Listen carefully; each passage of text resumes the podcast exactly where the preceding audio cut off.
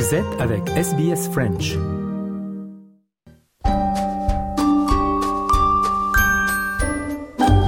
Bonjour et bienvenue dans votre nouvel épisode de SBS Easy French.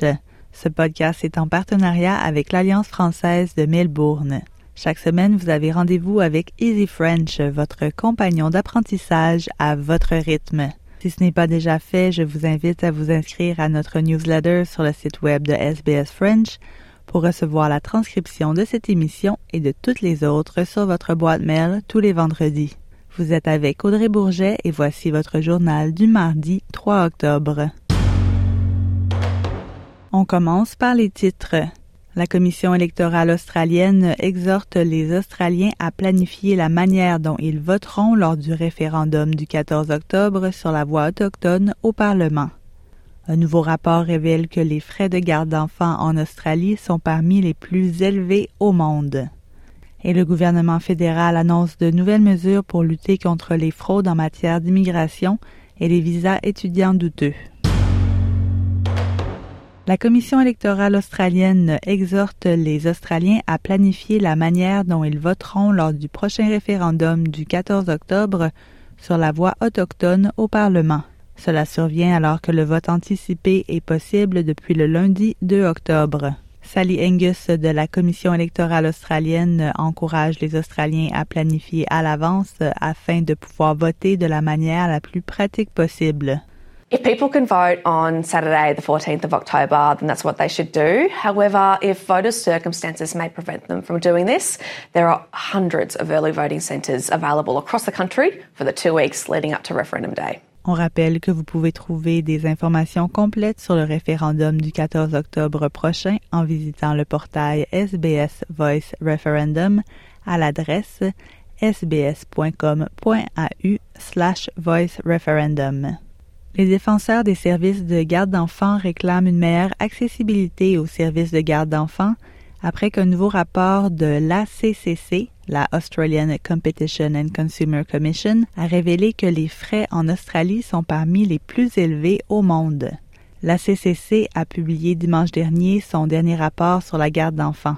Le rapport révèle que les parents au revenu moyen avec deux enfants pris en charge consacrent environ 16% des fonds nets de leur ménage à la garde d'enfants, bien plus que la moyenne de l'OCDE de 9 Certaines des recommandations du rapport incluent davantage de réglementation de l'industrie ainsi que des subventions directes pour les communautés mal desservies et les enfants autochtones. Jessica Rudd, PDG de The Parenthood, affirme que le secteur a besoin d'une réforme substantielle pour améliorer l'accessibilité. What we want is holistic reform. And what's really good about this latest report from the ACCC, which is one in a series, uh, is that it's talking directly about um, how pricing works in early childhood education and care.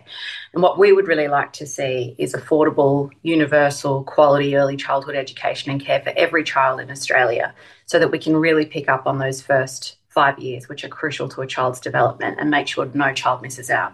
Le gouvernement fédéral annonce de nouvelles mesures pour lutter contre les fraudes en matière d'immigration et les visas étudiants douteux.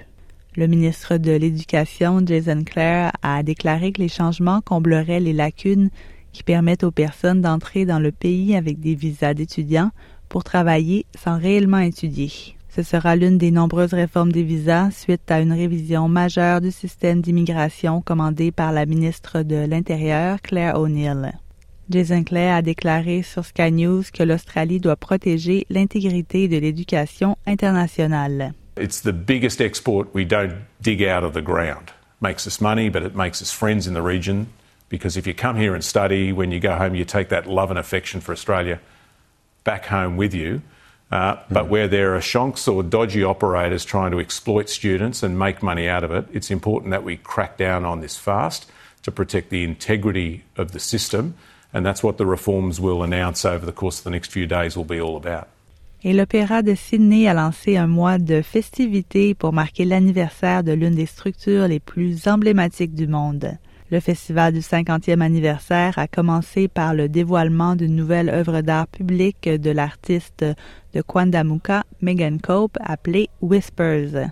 Cope affirme que l'œuvre qui utilise plus de 85 000 coquilles d'huîtres relie le bâtiment moderne à des cultures du pays de Gadigal. Le festival qui va durer jusqu'à la fin du mois verra plus de 50 événements se dérouler à l'Opéra de Sydney.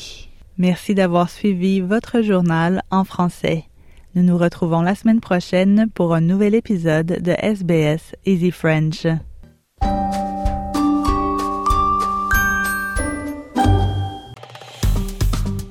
Aimez, partagez, commentez. Suivez-nous sur facebook.com slash.